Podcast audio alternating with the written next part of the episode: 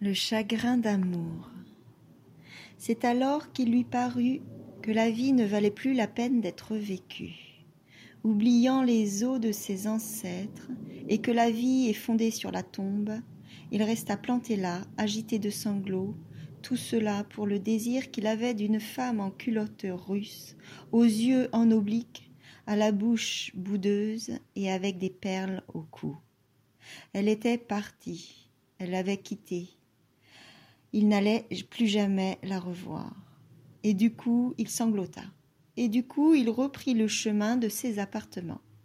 Et Mrs. Grimditch, voyant la lumière à la fenêtre, reposa la chope qu'elle avait aux lèvres et dit Louange à Dieu, sa seigneurie est de retour saine et sauve dans sa chambre. Car elle n'avait cessé de penser tout ce temps-là qu'il avait été abominablement assassiné. Orlando approchait à présent sa chaise de sa table, ouvrait les œuvres de sir Thomas Browne et se mettait en devoir d'examiner la délicate articulation de l'une des cogitations les plus longues et les plus merveilleusement contournées de ce docteur. Car bien que ce ne soit point là des sujets sur lesquels un biographe peut s'étendre avec profit, il est assez évident que ceux qui ont assumé un rôle de lecteur en reconstituant, à partir de suggestions sommaires lâchées ici et là, toutes les limites et la circonférence d'une personne vivante, puissent entendre, dans ce que nous pouvons à peine murmurer, une voix bien vivante, puissent voir, souvent lorsque nous n'en disons rien, exactement ce à quoi il ressemblait, puissent savoir, sans un mot pour les guider, exactement ce qu'ils pensaient. Et c'est pour des lecteurs de cette espèce que nous écrivons.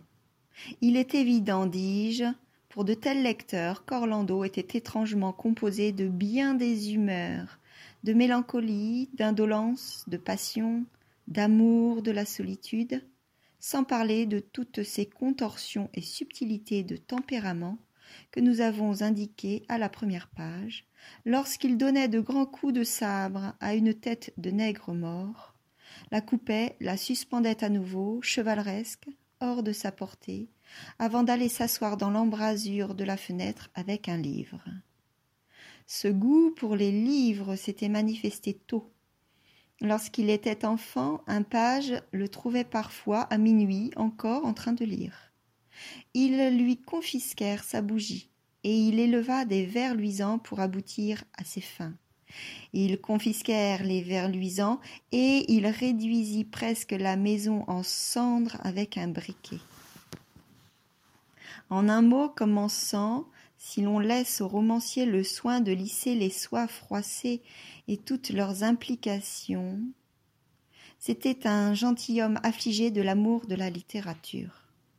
Nombre de ses contemporains et un nombre plus grand encore de ses égaux échappaient à cette infection et se trouvaient ainsi libres de courir ou monter à cheval ou faire leur cours comme bon leur semblait.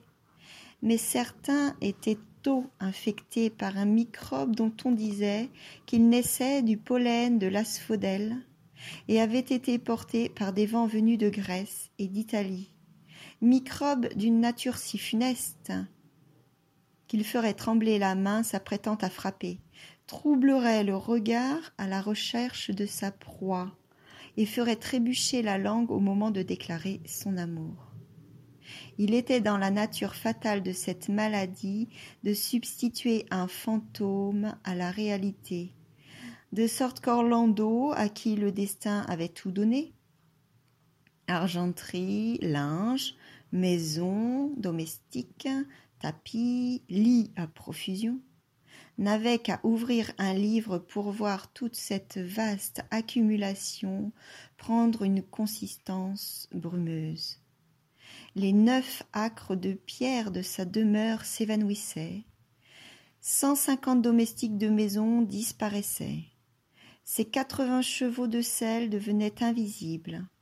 Il serait trop long de compter les tapis, les canapés, les harnachements, la porcelaine, l'argenterie, les burettes, les chauffe-plats et autres biens meubles, souvent en or battu, qui s'évaporaient comme autant de brumes marines, sous le miasme en question. C'était ainsi, et Orlando s'asseyait tout seul, lisant. Un homme tout nu.